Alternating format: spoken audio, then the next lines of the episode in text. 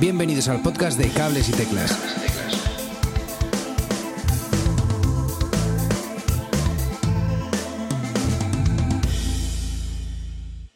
Muy buenas a todos y bienvenidos a un nuevo episodio de Cables y Teclas. Ya sabéis, vuestro podcast sobre actualidad musical. En el episodio de hoy tenemos el lujazo de tener a Mireniza Tulsa. ¿Qué tal estás? Pues muy bien. ¿Vosotros qué tal? Muy guay, muy guay. Jo, muy contentos de, de, tenerte por aquí. Tenemos también a Manu Marcos. ¿Qué tal, amigo? Hola, muy buenas a todos. ¿Cómo vamos? Pues eh, bueno, vamos a hablar de, de, Tulsa y su nuevo disco que se llama Amadora y que tiene como fecha de lanzamiento el 24 de noviembre y en él han participado pues Ángel Luján, eh, mezclado por Carasueño, con, con Mireniza al cargo de las letras, por supuesto, de las voces, teclados y guitarras, eh, con guitarras también de Clara Collantes y Alex Moreno a la, a la batería. Para cuando escuchéis este episodio ya se habrán publicado cuatro eh, adelantos del disco y ya se puede vislumbrar ciertos detalles de lo que está siendo esta maravilla. Nosotros lo hemos podido escuchar entero y nos ha enamorado, enamorado por completo, de verdad. Eh, entero. Sí, sí, sí, sí, está precioso, miren, de verdad, ¿eh? no, es, no es peloteo. Eh, notamos un sonido diferente, con así con nuevos elementos eh, de la casa de, de Tulsa también, y, y, hasta un sinte que hemos leído que le has llamado sinte bacala, que nos hace, que nos hace bailar y, y, nos flipa. ¿Ha habido una labor de, de, exploración en ese sonido por tu parte y cómo, cómo ha surgido? Bueno, eh, el sonido final es como, o sea, yo trabajo desde hace tres discos muy codo con codo con Ángel Luján. Eh, entonces las, me gusta mucho porque hay un ping-pong ahí desde muy temprano en las canciones que, le, que, que, las conoce desde muy pronto, ¿no? O sea, que, que, no, que las canciones las recibe de una manera muy inicial, muy, muy germinal. Y, y bueno, es como con él, o sea, vamos intercambiándonos eh, ideas, referencias, etcétera, y luego un poco sobre el terreno ir viendo esto, vas para aquí, o sea, es como muy eminentemente o sea, práctico, total, ¿no? De, de, esto sí, esto no, es una especie de, de decisiones eh, en caliente, o sea, sobre, sobre la marcha, ¿no? No hay, me cuesta mucho preconcebir los discos, porque además, eso me estabais diciendo eh, por, no sé si tanto recomendaciones o por dónde ha ido el mapa sonoro un poco previo del, disco y la, lista de, amadoras es, una locura, o sea, es súper divergente, entonces yo voy como metiendo ahí cosas que, voy escuchando y que a lo mejor pienso, esto me interesa por algo, ¿no? Por algo de la melodía, por alguna textura, pero, pero en general no soy de esas personas y lo digo con cierta pena que que tiene un, un, diseño de sonido muy claro en su cabeza, ¿no? O sea, voy como eh, por canción, voy de canción a canción y digo, pues esta, esta la veo un poco así, luego es pues, un diálogo constante con Ángel y ahí me... O sea, el sinte, por ejemplo, Bacala, que has mencionado, es una cosa de Ángel total, ¿sabes? Sí, ¿no? O sea, que es un regalo de estos de, de productor, ¿no? Que, que, de repente oyes y dices, joder, tío, qué bien, ¿no? Por esto a veces se necesita un productor, que que aporte también con esa creatividad. O sea que el, el trabajo ese de, de, experimentación, en ese plano me refiero, de, de sonido, eh, ¿ocurre en el estudio directamente o hay una como una premaqueta que luego se lleva al estudio a la hora de grabar? ¿O pasan las dos es cosas? Depende de la canción. Hay, mm. hay maquetas que tengo como más adelantadas o que tengo una idea más clara y otras que, que llegan muy, muy en bragas y entonces se trabajan más en el estudio. Depende, sí. Sí, Santa Mártir, por ejemplo, que es otra del disco que, que, tiene el himno de introducción de Santa Águeda, que es una canción popular vasca de, que se hace los 5 de febrero, salimos, salen a la calle, ¿no? Bueno, salíamos, yo de niña lo hacía, con, con palos para, para festejar la, a Santa Águeda. Y, y, todo eso lo tenía más claro, por ejemplo, yo. Entonces trabajé mucho la maqueta, trabajé mucho esa, la base de bajo y la base de batería. Y entonces, bueno, pues esa fue una cosa diferente también. Oye, eh, miren, nosotros somos un poco frikis y nos gusta indagar un poquito más en la tecnología y en las cositas que se utilizan en todo este proceso creativo. Sí. Y estás hablando de este trocitos de maquetas que, que, que os mandáis entre vosotros. ¿Qué tipo de instrumentos o qué tipo de programas sueles utilizar tú en el día a día que te sean cómodos o, que, o, o, o cómo lo haces para mandar estas maquetas pequeñitas? Yo soy de Logic. Eh. Trabajo con el Logic en casa. Eh, y entonces, bueno, ahí trasteo. Más o menos, ya te digo, a veces le mando un audio con una guitarra y voz y otras me pongo a hacer más, más mm, canciones más elaboradas, con más... Es verdad que la, eh, no sé si os ha pasado o si habéis hecho vuestros pinitos compositivos, pero a veces cuando empiezas con el, con un programa directamente a componer una canción, creo que hacer capas más mm, antes de tener una canción es, una es un ejercicio como de investigación sonora, pero a, veces no te bloquea mucho lo que es la idea de la canción. A mí me ha pasado muchísimas veces que digo, ah, venga, me, siento en el ordenador y empiezo a trastear de, la nada sin tener una idea de canción y tal. Entonces voy haciendo, ¿no? Me vengo arriba, capas, tal. Y cuando llevo a lo mejor tres días trabajando, no tengo canción. ¿Sabes? No tengo canción y sé que no la voy a tener ahí. Cierro proyecto, enfadada y, y me voy a andar, ¿no? A Madrid Río. Eh, entonces, bueno, Sí, sí. total, total, totalmente. Entiendo esa sensación y, y la envidia que me da de que llegas a casa de un productor que se lo maneja todo súper rápido y todas esas ideas que, que surgen en el momento tardan, cua- tardan cuatro segundos en, en proyectarlas en, en Logic, ¿no? Bueno, claro, oye, cada uno tiene su papel, ¿no? Sí, sí. Y cuando tú se lo mandas, por ejemplo, en este caso a Ángel, él, ¿cómo te haría algunas notas? ¿Te diría, te contestaría, te diría, oye, mira, eh, por WhatsApp o mensaje o lo que sea? ¿O te grabaría un trocito encima y te lo volvería a mandar a ti? No, eh, no, no trabajamos así, no. Eh, las notas que me puede mandar son comentarios, ¿vale? O sea, comentarios en plan, primero si le gusta, si no le gusta, eh, qué ve, si la ve oscura, si la ve... Siempre con la discusión con Ángel es mi tendencia a la oscuridad y al drama, y entonces eh, él intenta abrir persianas y que entren rayitos de luz, porque, porque si no me puedo como hundir en el pozo más oscuro, que en realidad un, una vez, o sea, haré algo así, ¿sabes? Haré una vez, ah, vol- volveré a hacer un disco como eh, Deep Dark y, y- y dar rienda suelta a toda esa, a toda esa oscuridad, ¿no? Sin, sin límites. Eh, está bien que alguien te compense, claro, ahí, porque, Sí. porque es más interesante también la mezcla. Eh, no, y cuando he grabado también así, que hay una canción que es La Estrella, esa, esa es un trabajo como que empezó un poco por capas, la base, una base inicial que luego cambió, pero una base inicial me la mandó David Rodríguez, La Estrella de David, eh, y yo le añadí pues melodía, voz, eh, luego se la mandé a Betacam, metió sintes, o sea, esa sí que era una canción de estas de voy, voy a añadir capas, o sea, y con una base muy, muy sencillita, que también me gusta hacer eso, porque, porque mira, un poco contradiciéndome a lo que he dicho antes, cuando, cuando yo siento el bloqueo, si he trabajado yo la base y no tengo canción, no me pasa así cuando me mandan una base y yo Mm, pongo melodía y voz. O sea, he he hecho varios ejercicios de esos y me mola. O sea, está, está guay. Y, y salen estructuras y canciones que de otra manera no harías, ¿no? O sea, que cada uno tiene sus vicios ya y sus, em, sí, sus, sus estereotipias a, a la hora de, de componer. Yo cojo la guitarra y ya sé a dónde voy a ir, casi. Es muy raro que, que me sorprenda, ¿no? Pero sin embargo, de esta manera sí que te puede sorprender.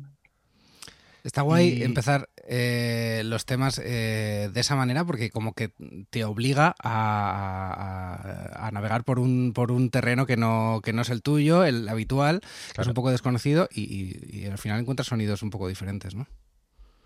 Sí, sobre todo, yo creo que a mí la- las, las mayores sorpresas eh, vienen de la, de la parte de la estructura, porque en realidad, o sea, te pueden dar una base completamente homogénea todo el rato, sin, sin cambios incluso, y tú tienes que meter, como una canción de Bad Bunny, que con dos acordes, ¿no? Toda la canción hace como cuatro estrofas diferentes, un, estribillo, luego un estribillo diferente también, entonces ahí dices, joder, pues eh, esto me interesa, porque es nuevo para mí. Oye, entonces la parte esta de eh, eh, creativa eh, y, de producción, estoy entendiendo que llega se hace antes de llegar al estudio en vez de hacerla una vez que estás en el estudio. O sea, que llega todo bastante eh, en forma o No, llegas un poquito abierto a decir, no. venga, a ver cómo, a ver cómo hacemos en el estudio? Es que estoy en el estudio desde muy, muy temprano en el proceso. Ah, O sea, vale. vamos por canción, Ángel y yo. O sea, cogemos, yo qué sé, en este disco, por ejemplo, No Quiero Hacer Historia fue la primera y se grabó, empezamos a grabarla en septiembre del 22.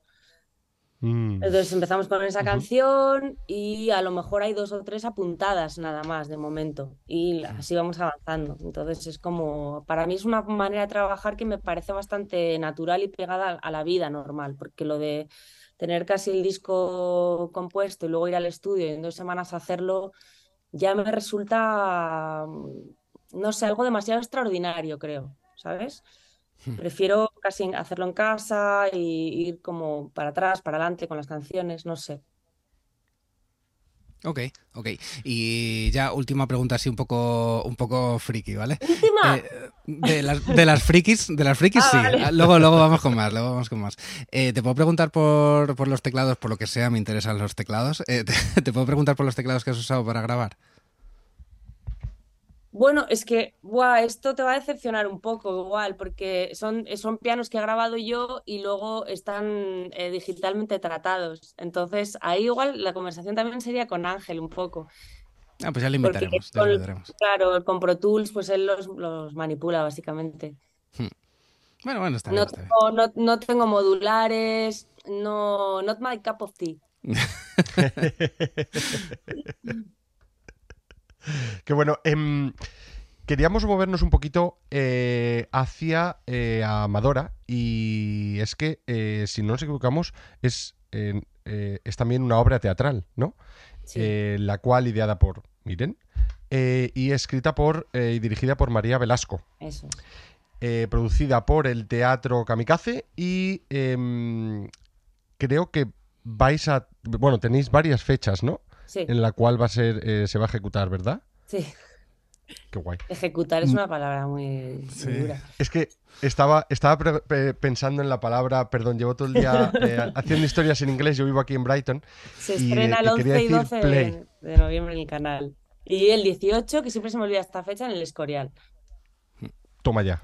Vale. Y ¿nos puedes hablar un poquito de cómo surge esto? Claro, sí, total. Eh, a ver, a mí me rondaba la cabeza eh, un tema, bueno, sabéis que soy psiquiatra, seguramente si estoy hablando en Costello contigo, lo sabrás. Sí. Pero veo una cosa eh, en la consulta de psiquiatría que, que es una cantidad muy grande de mujeres que, que les duele el cuerpo. ¿Sabes? Es como un dolor masivo, un dolor que es muy difícil de tratar, que frustra a todo el mundo, a ellas, a los médicos, a todo el mundo. Porque, porque en general se entiende poco o se contextualiza poco. Y yo siento que está muy conectado a, a, eso, a la situación cultural y social, al mandato que tienen las mujeres de cuidar, de ser santas, abnegadas y todo esto que está en el disco, ¿no? Y eso, eh, cuando llega un determinado momento de su vida, como que es un nudo que no se consigue colocar, no se consigue resolver y entonces pues eh, se manifiesta en forma de dolor. pues, y hay una expresión muy, muy típica que es me duele el pelo, ¿no? Me duele el pelo, me duele, me duele todo, me duele desde el pelo hasta la punta del pie y tal. Entonces, eh, esto a mí como socialmente me parece tan interesante, me parece tan ligado también al feminismo, a, a esta cosa que, bueno, que las mujeres ahora podemos identificar un poco más claramente, ¿no? ¿Qué está pasando? Eh, creo que es un tema muy complejo y desde el principio le quería dar como una vida aledaña al disco, no sabía en qué formato. Inicialmente pensé en película, como encargar a María Pérez, que me ha hecho videoclips, que hiciera una película, pero me parece un favor demasiado grande, ¿no? En plan, ella me dijo, no, hombre, si quieres, yo qué sé, te voy a comprar un calabacín, pero no te, no la película del disco, ¿no? Eh, y entonces luego sí que me lo imaginé más fácilmente en teatro. O sea, en teatro de repente Mm. pensé que podía ser eh, factible. Y, y, bueno, me recomendaron a María Velasco, la leí con muchísima fruición y reverencia. eh, noté en ella una voz que me interpelaba muchísimo, era como una especie de, de, no sé, de persona muy cercana, pero que se atrevía a ir más allá, ¿no? Más punky, más, mm, yo qué sé, como que, que abría más puertas, ¿no? Y cuando le planteé el tema me dijo que sí, ¿no? Yo, o sea, han sido, yo siempre lo digo porque han sido como una especie de cadena de síes que no había experimentado hasta ahora con esto. O sea, que, que de repente también fui a, a Jordi Busso, a Kamikaze, y me dijo que sí. Eh, María, ¿no? También eh, hemos tenido financiación. el- o sea, todo ha sido como un sí gigante de muchas personas Qué guay. y, y aquí estamos, como a punto de, de estrenarlo, que, que es una auténtica maravilla. Mm. ¿Y nos puedes desvelar un poquito en qué consiste? O sea, ¿habría música en directo? ¿Cómo lo vais a hacer realmente? ¿Cómo sería la obra? Sí.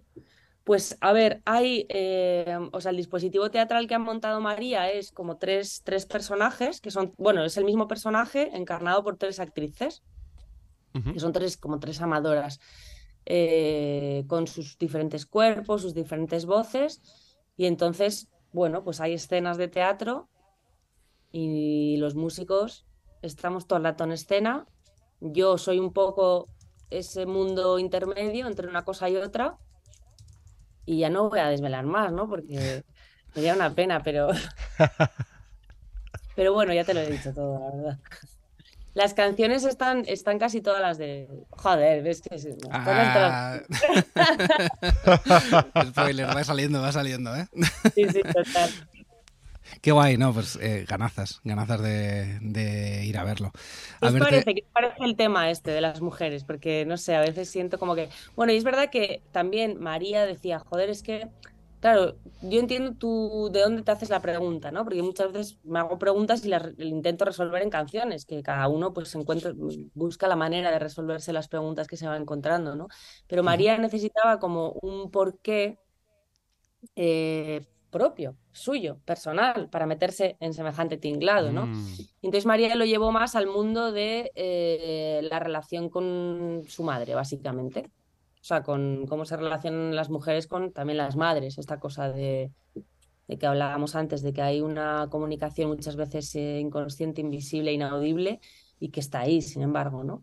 Entonces de ahí está, pues, Tacones Lejanos también está en el disco, esa vertiente, ¿no? Es una especie de mensaje en la botella a mi madre. Y, y ya. Pues, pues es que es, es un tema, como dices, es un tema complejo, eh, delicado y, y pues eh, todo tiene que ver el, por este el sistema patriarcal y en el que vivimos y en el que la mujer cuidadora toma, toma el papel de cuidadora de forma, pues eso, de forma consciente o inconsciente, pero, pero está ahí, parece que está como, Temática, sí, sí, como inherente a- al propio género, es increíble, sí. Sí, sí. Pero eh, de verdad ganazas de, de ir a verlo, ¿eh? De verdad. Y, Eh, joder, ya me diréis, porque hemos intentado que tenga pues como esa alegría de futuro, ¿no? También, o sea, una Hmm. especie de, de, de enmienda desde el humor y desde, sí, des- desde sobre todo de la autoconciencia más que otra cosa. qué bonito. Jo, me está gustando ya, fíjate, yo lo he visto. Ya digo. Eh, bueno, pues nosotros encantados de ir a verte ejecutar esas canciones y, y, en los próximos conciertos. Por cierto, eh, este verano eh, te hemos visto en, festivales, eh, con Ferreiro en el Sonorama hubo, hubo magia y, y me encantó verte ahí. Eh, para ti los festivales, y ya cambiando un poquito de, un poquito de tema, ¿son un punto de, encuentro con músicos eh, o es algo necesario para llegar a gente diferente? ¿Y qué es lo que te ha hecho volver a tocar en festivales? Mira, lo que me ha hecho volver a festivales ha sido que ahora tengo un manager súper guay, la verdad, que cuida mucho la manera en la que vamos.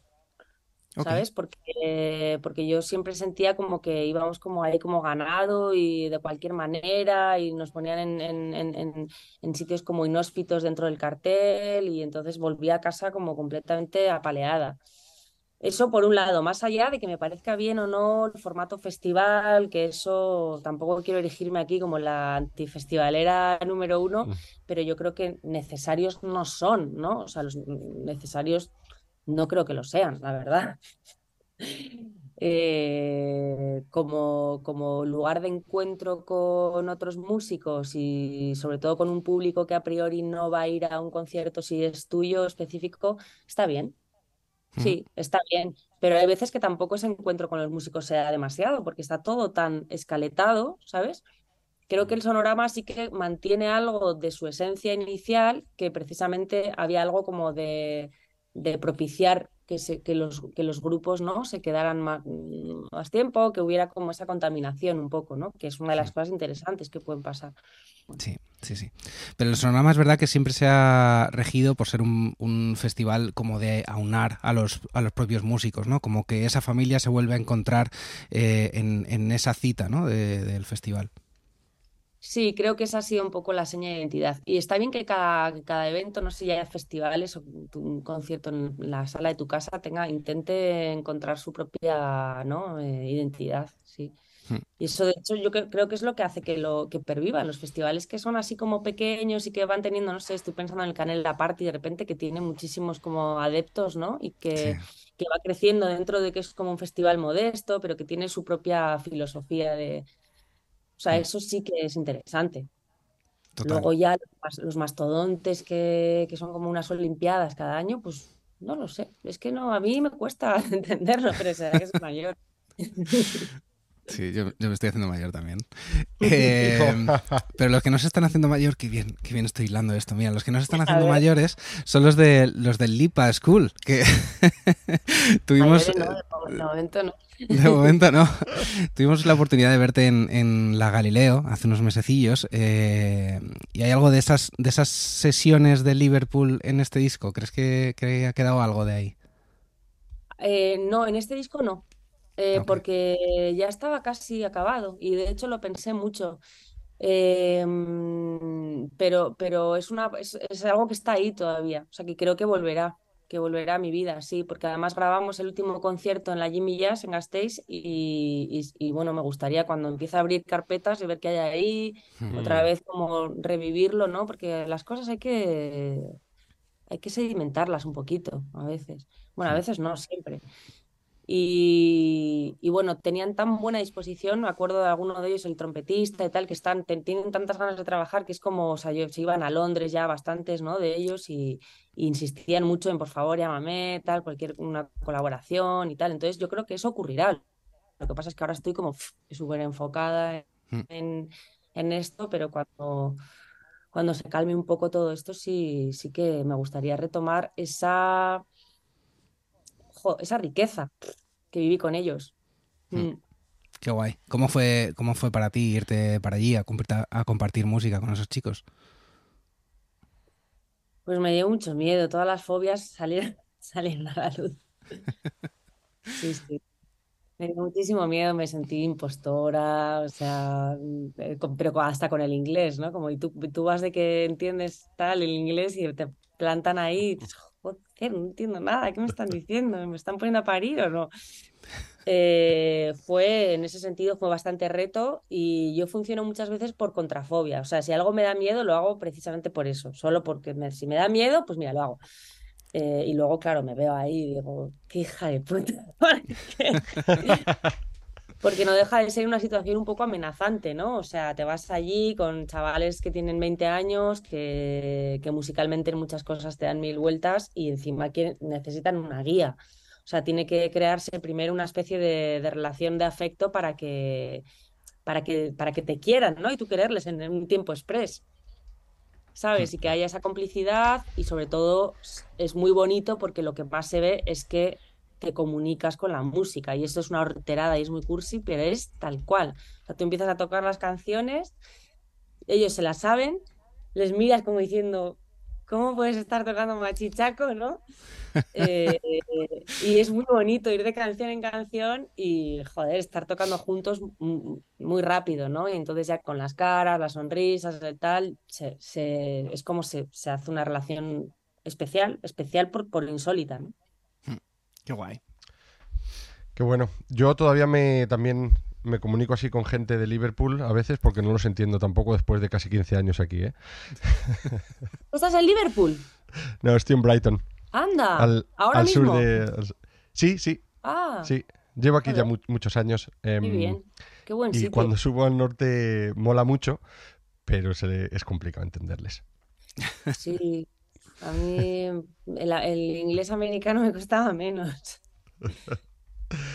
Oye, nos vamos a tener que ir despidiendo, Oh. desafortunadamente. Vamos a dejar alguna cosita en el tintero, pero siempre nos gusta preguntar antes de irnos si tienes alguna recomendación de algún disco o algún artista o alguna canción que últimamente te esté gustando, ya sea un grupo emergente o incluso algo que te ha inspirado en la, en la grabación de tu, de tu disco. Sí. Bueno, mi disco, mi disco creo que favorito del 2023 es el de Lana del Rey. Ok. Eso, eso va por delante. Me parece que es grandioso, grandioso, que va por su, por un camino muy propio y que es como muy digno de, de celebrar.